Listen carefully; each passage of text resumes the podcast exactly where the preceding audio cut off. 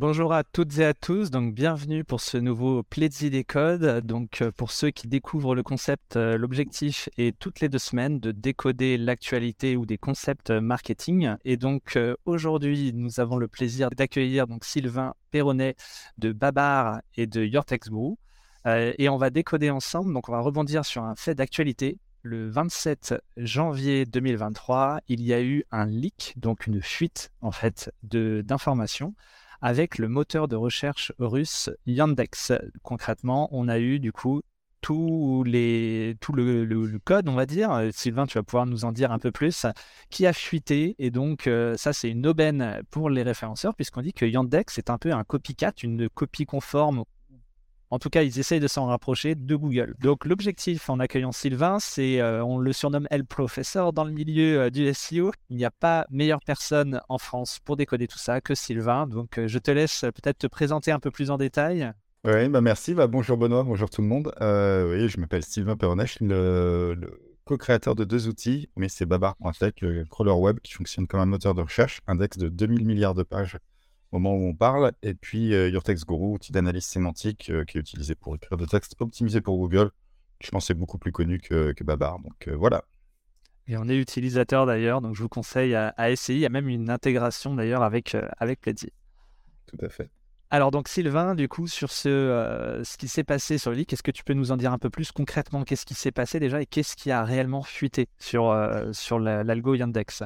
Ouais, alors en fait, donc dans la nuit du 26 au 27 ou 27-28, je sais plus, enfin autour du 27 janvier, soudainement est apparue en ligne une archive avec une très très grosse partie du code source de Yandex. Yandex, c'est un moteur de recherche russe, un je le dis pour fixer les idées, qui, est, qui a été créé en 97, donc dans les mêmes moments à peu près que Google.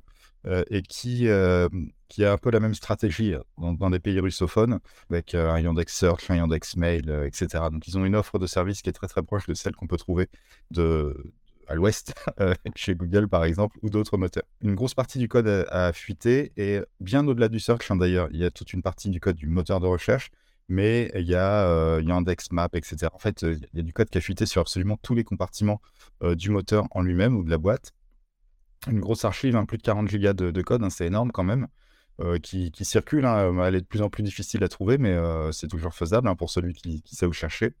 Euh, et ce qui est très intéressant, c'est que sur la partie search, il y a vraiment toutes les, en fait, comment est architecturé un moteur de recherche? Il y a beaucoup de signaux techniques qui sont calculés. Et ces signaux techniques, en fait, c'est toujours une petite brique de code qui la calcule, qui est utilisée dans un pipeline plus grand. Et, toutes ces petites briques de code, bah, elles ont fuité, enfin toutes, une très grosse partie. Et euh, ça donne une idée des signaux qui sont utilisés. Ce qui n'a pas fuité, c'est comment ils sont utilisés. Quels, quels sont ceux qui sont les plus importants Quels sont les paramètres? Ça, on ne le sait pas. Mais par contre, on sait quelle est la base de calcul qui est utilisée, ce qui permet de pour, les gens qui utilisent Yandex, hein, de répondre à des questions de est-ce que tel signal existe? On se pose toujours la question pour Google est-ce que ça, ça existe? Est-ce que le gens qui existe encore, etc. Voilà, en fait, pour Yandex, on le sait. Donc, ce que tu es en train de nous dire, c'est que c'est un peu le rêve de tout euh, référenceur. Euh, est-ce que tu appelles les signaux C'est les critères, on va dire, du référencement? C'est qu'est-ce que Google ou Yandex va regarder pour bien nous mettre en top 1 sur, euh, sur une page de résultats? Tout à fait, c'est ça, exactement. donc, ça donne vraiment une idée de comment fonctionne un moteur de recherche de manière absolument je vais dire presque certaine. On ne sait pas juste comment ça s'articule, mais on sait ce qu'il utilise comme data. Ok, et du coup, euh, quel type de signaux ils utilisent euh, les moteurs de recherche? Alors, euh, c'est intéressant, dans le leak, on voit vraiment trois types de signaux principalement. Il y a deux types de signaux, les gens les comprennent bien, c'est pour, pour les gens qui font du SEO, c'est une évidence. Il y a tout un tas de critères techniques sur le site en lui-même qui est analysé par le moteur ou les pages du site y compris des critères sémantiques, hein, de quoi ça parle le site, mais il va y avoir plein de critères type, je sais pas moi, la longueur de l'URL, des séparateurs dans l'URL, enfin plein, plein de critères qui vont être assez amusants, des ratios de, combien de liens dans chaque page, quel est le page rank des pages, etc., etc. Après, il y a des critères qui sont liés à la requête.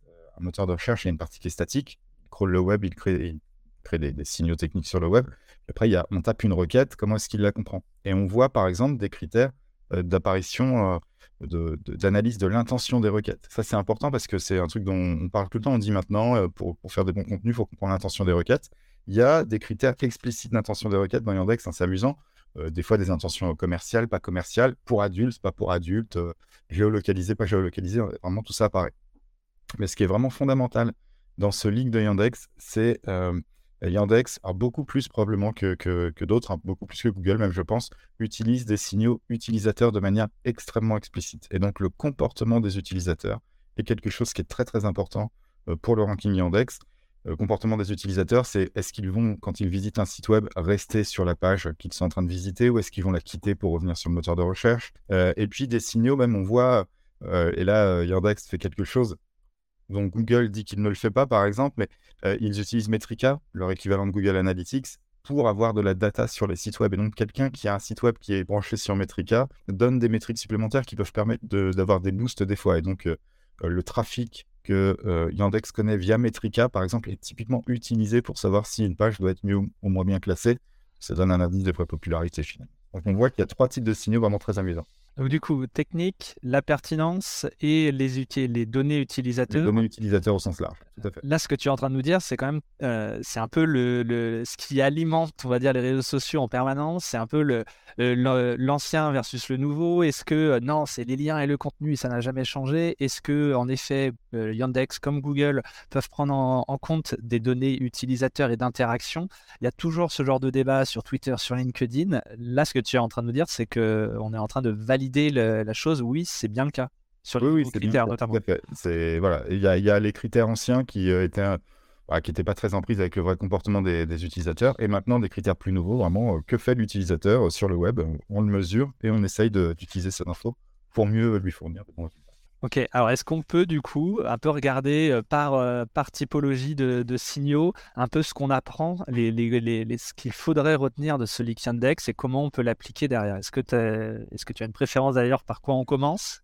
Oui, bah, on peut commencer par les choses vraiment anciennes. En 97-98, tous les moteurs qui ont émergé à ce moment-là sont tous basés sur une notion clé qui est l'analyse des liens pour le PageRank. Donc, comprendre la popularité des pages en regardant les liens qui sont faits vers eux et on s'aperçoit que le PageRank, c'est toujours utilisé par un moteur comme Yandex. Dans le leak, euh, ça apparaît, et ce que disent les observateurs qui lisent le code dans le détail, c'est que ce serait pas le critère principal, mais c'est dans les grosso modo 15 premiers critères du moteur.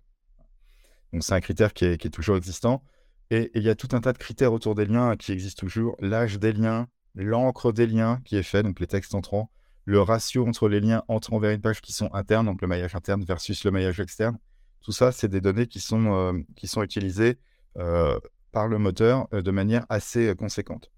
D'ailleurs, à ne pas oublier, parce que c'est vrai que les liens, c'est quelque chose par les, les SEO purs, c'est bien acquis, on se fait, tout le monde se connaît, on se fait des liens, on achète des liens, pourquoi pas. On est d'accord que le maillage interne est presque aussi important, en tout cas pour une petite boîte, de déjà bien faire ou enfin, c'est quoi le ratio d'ailleurs c'est toujours le problème, on ne peut pas savoir le ratio qui est utilisé parce qu'on n'a pas le paramètre dans le, code, mais, euh, mais, probablement que c'est moins important. Les, études qui avaient été faites il y a longtemps, donc plutôt sur des, moteurs américains, disaient que le, rapport euh, de puissance entre interne et externe, c'était un dixième. Un lien interne valait dix fois moins qu'un lien externe, mais, mais ça a quand même une vraie valeur. Et notamment sans maillage interne, il n'y a pas de bon placement. Donc de toute façon, il faut un très bon maillage interne quoi qu'il arrive c'est un peu, donc pour, euh, pour euh, bien comprendre, euh, pour tous ceux qui nous écoutent, c'est vraiment bien relier toutes les pages du site, alors pas toutes d'en faire dans tous mmh. les sens, mais d'essayer d'envoyer par groupement sémantique sur le site, de bien faire circuler les gens sur le site, si on vulgarise la chose. Et donc ça a du poids avant même d'aller acheter ou d'aller chercher des liens, déjà bien faire son maillage interne, c'est ça? Tout à fait, oui. oui. Ah bah, un site bien carré avant d'aller voir ce qui se passe à l'extérieur, c'est de toute façon plutôt de bons conseils. voilà. Ok. Euh, donc ça, c'est pour, pour les liens, etc. Et puis après, on a des critères euh, euh, techniques qui sont assez amusants sur les URL, là aussi assez anciens. par exemple, le nombre de séparateurs dans l'URL est une donnée de ranking. Alors, ça surprend toujours les gens, mais le nombre de slash, de tirets, etc., c'est important. Donc tous ceux qui font des catégories, sous-catégories, etc., pour soi-disant optimiser le SEO, c'est plutôt contre-productif. Alors, de fait, ça optimise, mais si on le fait trop, bah, très probablement qu'on va avoir une forme de pénalisation. Et donc, euh, ça, c'est quelque chose euh, qu'il faut. C'est toujours la même chose, hein, c'est l'arbitrage fameux des, référenceurs. À quel moment on en fait trop, quoi? Plus on pousse, mieux c'est, mais à un moment donné, euh, on se fait taper dessus par le moteur. Et, donc, c'est un des enfin, bah, ça fait partie des signaux qui permettent de comprendre si on en a trop fait. Ok. Voilà, donc ça, c'est pour la partie un peu technique. Et bon, il y a plein d'autres signaux, bien sûr. et puis après, il y a des signaux vraiment de pertinence. Et peut-être, moi, c'est vraiment là-dessus que je trouve qu'il y a un affrontement entre les anciennes méthodes et les nouvelles méthodes. grosso modo, en termes de volumétrie de, signaux qui ont été leakés, il y a à peu près 2000, je vais arrondir, hein, ça, 1900, 1900 signaux à peu près, 1922 je crois exactement. Et puis, si on considère toutes les manières de les architecturer les uns par rapport aux autres, c'est presque 20 000 signaux qui existent en vérité dans Yandex, dans le leak. Mais on s'aperçoit par exemple que les signaux sémantiques, alors qu'on est dans un monde où on a chat GPT, etc., où on s'attend à avoir une technologie de fou toute nouvelle, etc., eh bien, il y a beaucoup de signaux qui sont basés sur les anciennes mesures sémantiques qui datent des années 70 pour certaines. Ce qu'on appelle la TF-IDF, hein, qui est basiquement calculer la fréquence d'apparition des mots, je ne vais pas en dire plus. Euh, c'est encore utilisé dans le code de Yandex. Euh, une autre mesure qui s'appelle BEM25, Best Matching 25, c'est euh, la variante de TF-IDF qui a été créée dans les années 80. il y a 33 signaux sur le 1922 qui contiennent explicitement une référence à BM25. Donc on est sur des signaux utilisés aujourd'hui qui utilisent des technos qui sont vraiment très anciennes. Et c'est pas forcément surprenant. Le moteur de recherche, que ce soit Yandex ou un autre, mais on, est en train de parler de euh, depuis, il existe depuis 97 et il fournit des bons résultats dans la plupart des cas.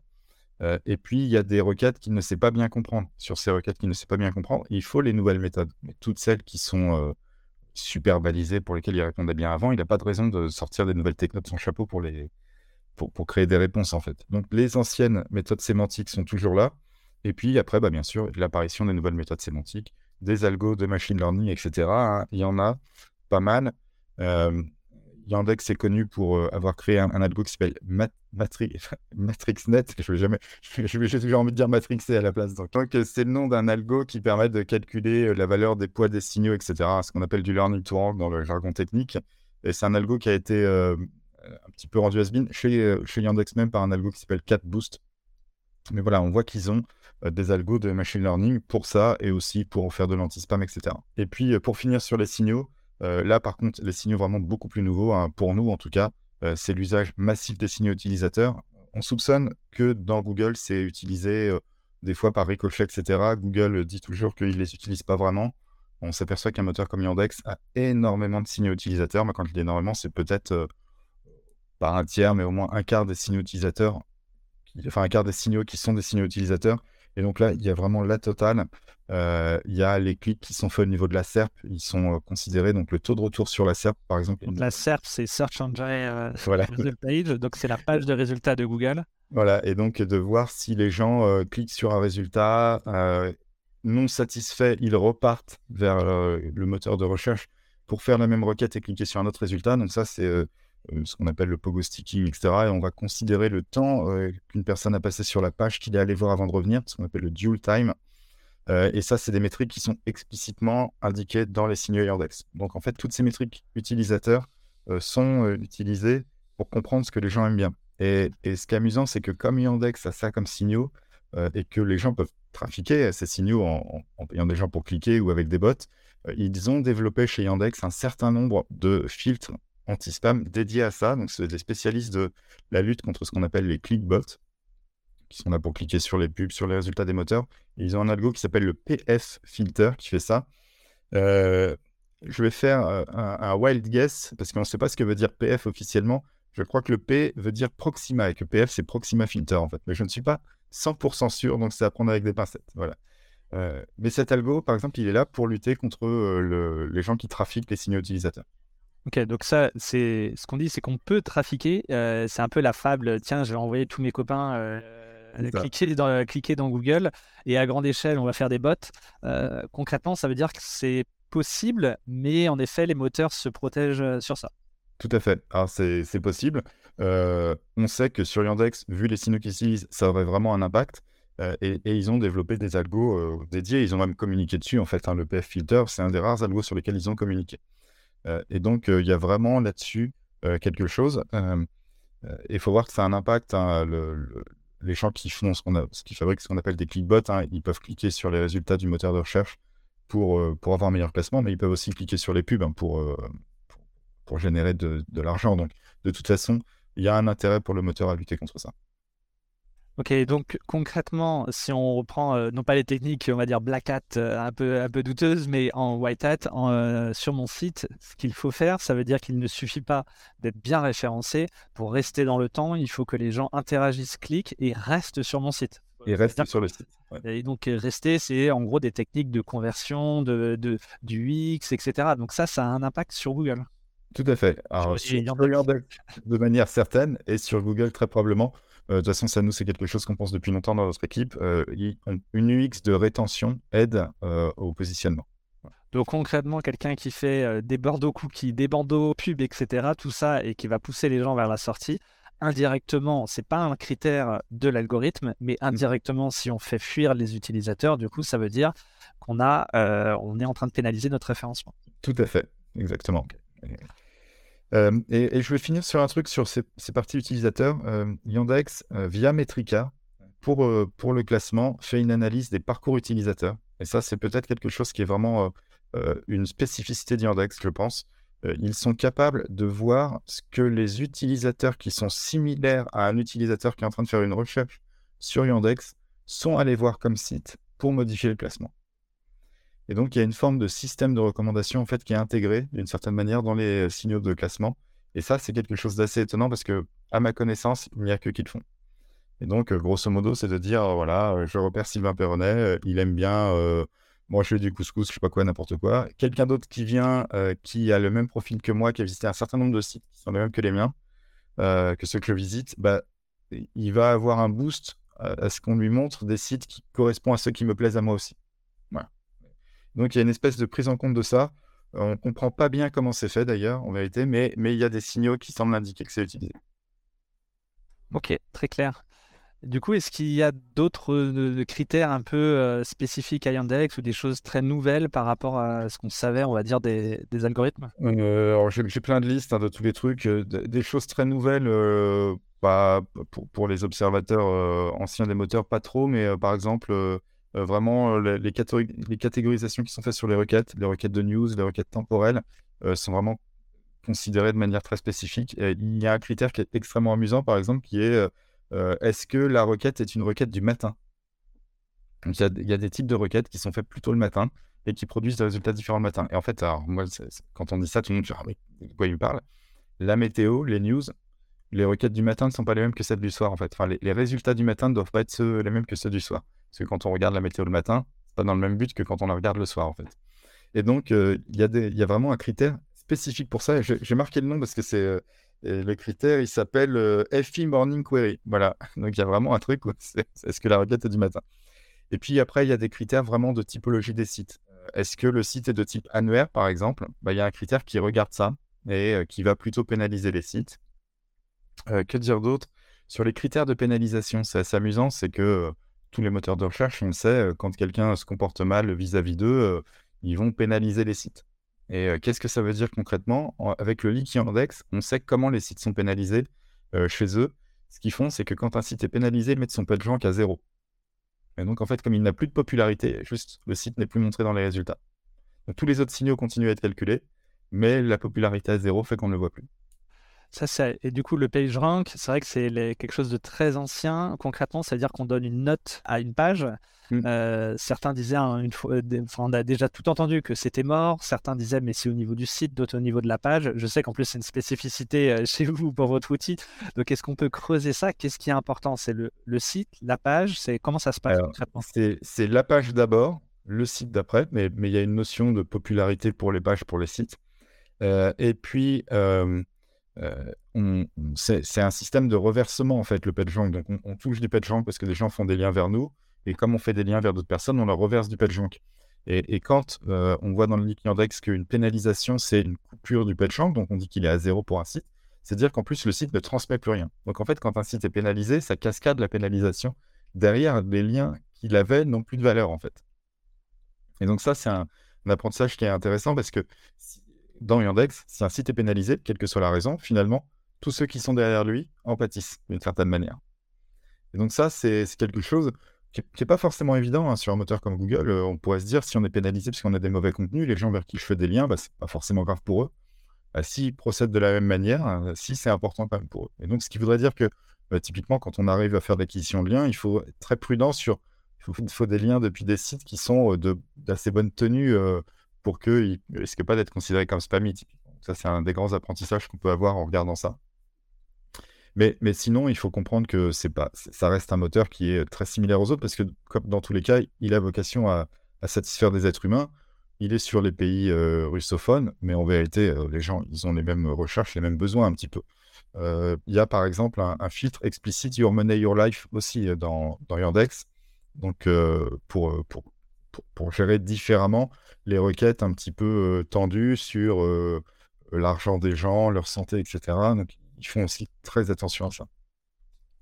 Et après, il y a des critères plus politiques. Il y a des sites qui sont pénalisés parce qu'ils viennent, ils sont hébergés dans certains pays, etc. Mais bon, ça, c'est le contexte actuel qui fait ça. Mais on les voit explicitement dans le. Le filtre Ukraine, c'est ça que tu es en train de nous dire? Voilà, il y a, il y a des filtres de ce type-là dans le, truc. Ce qui n'est pas très surprenant. il y a de fortes chances qu'on n'ait pas ça avec Google, du coup. Euh, si on fait le parallèle. en théorie, on, on, espère que, après, on ne sait pas. Voilà. Ok, très clair. Bah, du coup, on a vu qu'il y avait euh, à la fois des anciens signaux. Euh, sur les... En tant que marketeur, on va avoir faire attention aux slash dans les URL, faire attention notamment aux données utilisateurs. Ça, c'est quelque chose qui est un peu de l'ordre du mythe en fait. Et donc là, c'est confirmé par le Leak Index. Faire très attention à garder les visiteurs et, et de bien soigner du coup son UX, ses pages. C'est vrai que c'est un sujet qui est souvent délaissé où on va avoir des, pages un peu fouillies. Là, il y a tout intérêt à simplifier tout ça et faire en sorte que les, que les gens restent. Donc ça, c'est super intéressant. Euh, est-ce que, est que tu voulais, euh, il y avait des, un signal qu'on a oublié que, que tu voulais euh, creuser en particulier? Non, je, pense que j'ai fait en tout cas, que je voulais évoquer, mais bon. Moi, je vais faire ta, pub parce que c'est vrai que c'est un peu votre différenciant avec Babar. Du coup, euh, Sylvain édite un logiciel BabarTech qui est euh, équivalent, par exemple, des Href, SEMrush et compagnie, euh, mais qui a vraiment la particularité de bien analyser au niveau des pages toute cette, cette circulation de jus SEO, si on peut appeler ça comme ça, pour vulgariser. donc, c'est vrai qu'il y a beaucoup de données super intéressantes pour voir là où on doit travailler en tant que marketeur. Tout à fait, c'est vrai, il a raison. en tout cas, bah, merci Sylvain. On y voit beaucoup plus clair sur ce League Index. C'est super intéressant. Euh, écoutez, euh, bah, n'hésitez pas. Euh, j'ai vu donc il y avait des questions, mais on va arriver proche de, la fin. Voilà, en tout cas, encore merci Sylvain d'avoir décodé ce leak et pour tout ce que tu nous apprends sur les algorithmes. à toutes et à tous, je vous souhaite une bonne journée et, et puis à bientôt. À bientôt. Si cet épisode vous a plu, n'hésitez pas à nous mettre 5 étoiles sur votre plateforme d'écoute de podcast préférée. Vous pouvez également suivre Pledzi sur YouTube ou LinkedIn pour être alerté de nos prochains épisodes à venir et réagir en live. C'est un vendredi sur deux à 9h30. Et si vous vous demandez ce qu'est Pledzi, c'est un outil de marketing automation pour les marketeurs B2B débordés. Il vous permet d'accélérer votre cycle de vente pour envoyer des prospects qualifiés à vos commerciaux. Notre recette magique, un algorithme et une fonctionnalité, les campagnes intelligentes, qui permettent d'éviter de créer des usines à gaz avec des workflows. Rendez-vous sur plezi.co, que ce soit pour découvrir notre produit ou être alerté du prochain Pledzi des codes. À bientôt!